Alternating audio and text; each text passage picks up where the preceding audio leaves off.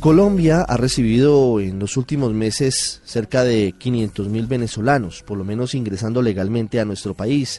La cifra seguramente puede ser el doble, porque muchos entran como turistas y no regresan a su país y porque otros entran de forma ilegal. Colombia se ha convertido en el destino que han escogido mayoritariamente los venezolanos para intentar eh, un mejor futuro ante la falta de oportunidades laborales, ante la inseguridad, ante la falta de comida y de medicinas en Venezuela. Han llegado muchos de ellos y se han hecho presentes en las calles aquí en Colombia pidiendo un cambio de gobierno, pidiendo elecciones. Jorge Herrera habló con ellos y nos trae sus historias. Buenas tardes, Ricardo. Desde una calle fría en Bogotá, un hombre gigante se limpia las lágrimas que se deslizan por sus mejillas. Mira con impotencia el asfalto, aprieta los labios y dice con amor. Suela es esa novia que uno no quiere abandonar y que por las razones que todos conocemos lo tenemos que hacer.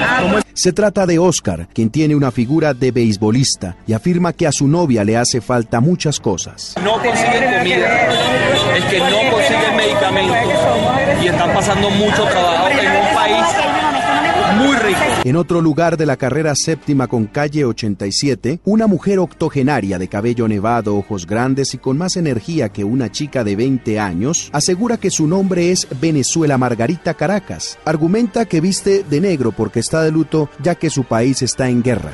La gente lanzándole tanquetas, tiros, persiguiéndolos como si fueran, es decir, ellos son asesinos matando a los judíos, detrás de los judíos.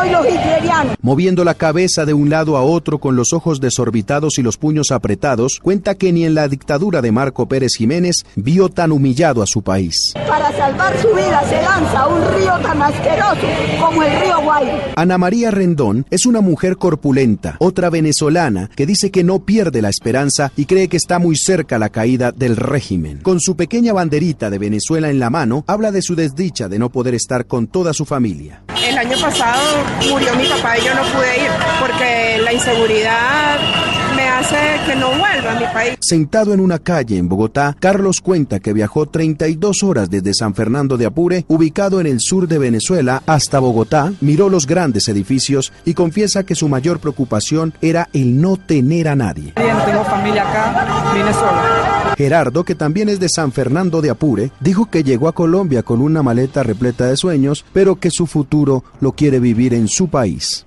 Esta vida no me pertenece, yo no soy de Colombia, yo no quiero, quiero estar en Colombia, pero no puedo estarlo porque tengo gente que me necesita en mi país, gente que me quiere, gente que de verdad me anhela que yo esté allá. Otro joven de los muchos que llegan a Colombia es Javier, quien se encontraba sentado en la silla de su claustro educativo en Valencia, ciudad ubicada en el estado de Carabobo, cuando tomó la determinación de salir de su país por vía terrestre durante más de 24 horas. Mi travesía hacia acá eh, a través de la frontera pues fueron 24 horas una vez ya estando a Colombia eh, por vía terrestre y una vez acá en Colombia todo ha sido excelente, muy bien gracias a Dios. Muchos venezolanos coinciden que Bogotá es una ciudad bonita donde las personas se dedican a su tiempo, trabajo y familias y que esperan que Caracas y Venezuela en general estén en las mismas condiciones algún día. Para el radar de Blue Radio informó Jorge Herrera.